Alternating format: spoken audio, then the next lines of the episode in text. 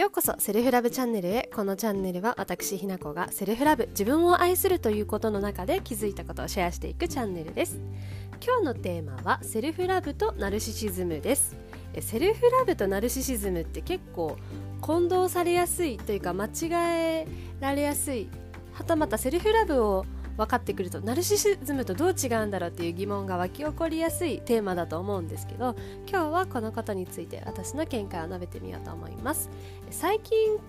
世間ではバチェロレッテでセルフラブという言葉が結構注目され始めてきたんですけれども福田萌子さんがそのセルフラバーっていうのは見ててすごく伝わってきたんですが最近実はそこに登場していた男性方も実はセルフラブを大切にしてえ生きてたっていうことを記事でいろんな記事で読むと分かってきて分かってくるんですけどその記事の一つで新 R25 という若手ビジネスパーソンをターゲットに、えー、記事を書いているところが出したえっと、高校さんについての記事が結構面白くて私はそれから着想を得てるんですけどその記事のタイトルは「僕はナルシストじゃないセルフラバーです」バチェロレッテ参加の高校が語るモテる自信という記事を読んで高校さんって、えっと、ビジネスもできてルックスもかっこよくて完璧じゃないってすごく皆さんみんなに言われてたんですけどその彼も実はコンプレックスが本当はあってそのコンプレックスとすごく向き合って自信を手に入れて、えー、今のようなあのすごいできる男というかモテる男みたいな感じに仕上げてきたんだよっていうような話を書いててでこの僕はすごくナルシストって勘違いされやすいけど実は違うんだよっていう記事だったんですね。それを読みながら確かにセルフラバーとえナルシストって似てるようで本当に対極的なものだよなって私自身も思いますので、え今回ちょっと私もいろいろ話してみたいなと思ってこのタイトルを持ってきました。では進めていきます、えー、自己愛と検索してみると、えー、確実にあの検索エンジンで自己愛パーソナリティ障害やナルシストっていうこと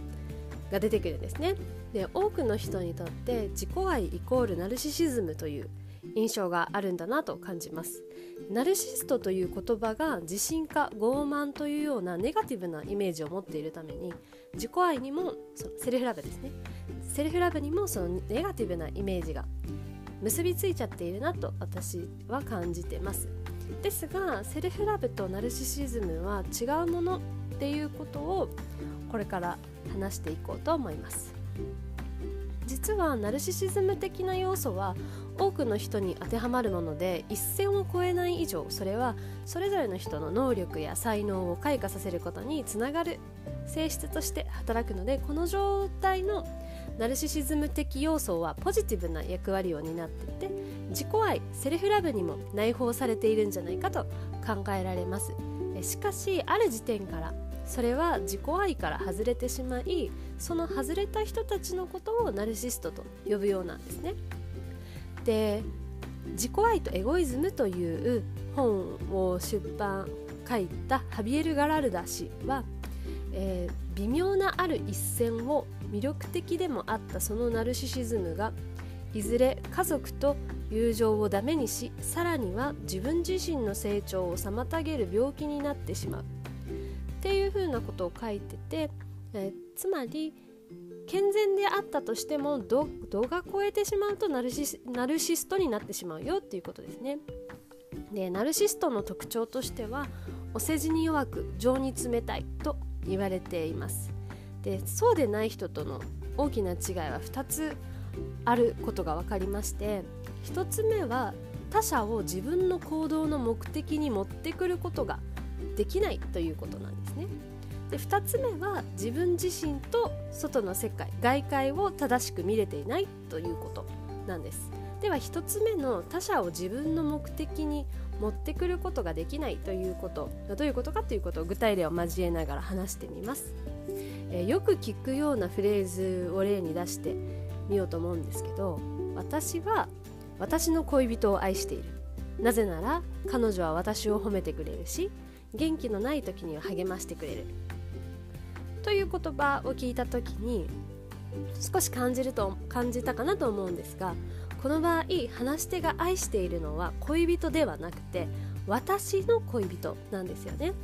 でありのままの恋人を見ているのではなくて自分にとって好都合なものだけを見せてくれる恋人を大切にしているということなんです。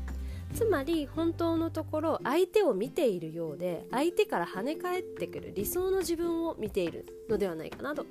思います。という状況をガラルダ氏は、えー、女子の「も」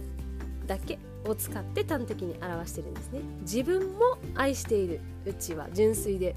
あるんですけども自分だけを愛しているのはナルシストであるというふうに彼は言っております。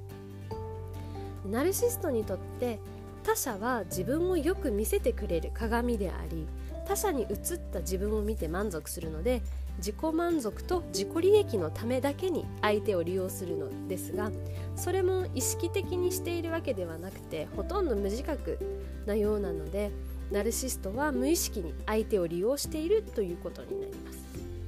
でもナルシストは自分ではナルシストだとは思っていないんでしょうね。で2つ目のナルシストの特徴としましては自分自身と外界を正しく見れていないということだったんですがこれは今言った話からも分かるようにナルシストは自分にとって好都合な自分他者意見だけしか認知したがらずありのままの物事を受け入れてないということを指します。先ほどの例で考えますとナルシストは自分のことを褒めてくれる恋人は大切にしますがもし批判するようなことを恋人が言ったならば相手への気持ちは多分冷めると思うんですよね。で「愛するということ」という著者で有名なフロムがそのようなことを指摘していて、えー、ナルシシズムの反対の極みにあるのが客観性である。で言い換えればナルシシズムは歪められた世界を見ているっておっしゃってました。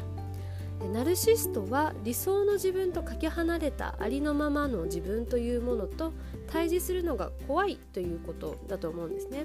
だから自分にとって好都合なものだけを見ていてその中で生きているとフロムは主張しています。したがって、えー、自分に自信がありそうに見えるナルシストの深層心理にはもしかすると誰よりも自分を本当のありのままの自分を受け入れることができないという心理があるのかもしれないですね。このナルシストの大きな特徴を2つ考察してみますとやはり、えーと、愛というものあの私は愛っていうものをこのチャンネルでは話してないんですけど他者との壁を打ち破り人と人と結びつける力っていう風にあに捉えているんですね。でもナルシストってこの他者との壁を打ち破って人と人と結びつけたい。つまり自分と相手を結びつけていくための努力というものをしないのでこの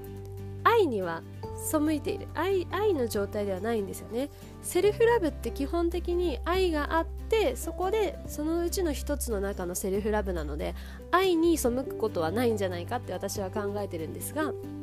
ナルシストはそういう観点で見ると愛に背いてる状態になるのでやっぱりセルフラブではないなというふうに思います、えー、まとめますと一線を越えたナルシシズムの状態は自分だけを愛している状態で他者との結びつきを促進せず相手に真の意味で与えることをしていないです。その上自分にとって好都合なものだけしか見ないという姿勢は表面的な自分と本物の奥深い自分に作用するであろう。セルフラブとは全く別のものだと言えるんじゃないかなと私は思いました。はい今日はセルフラブとナルシシズムについての考察を話してみました。いかがだったでしょうか、えー、また次のチャンネルでお会いしましょう。バイバイ。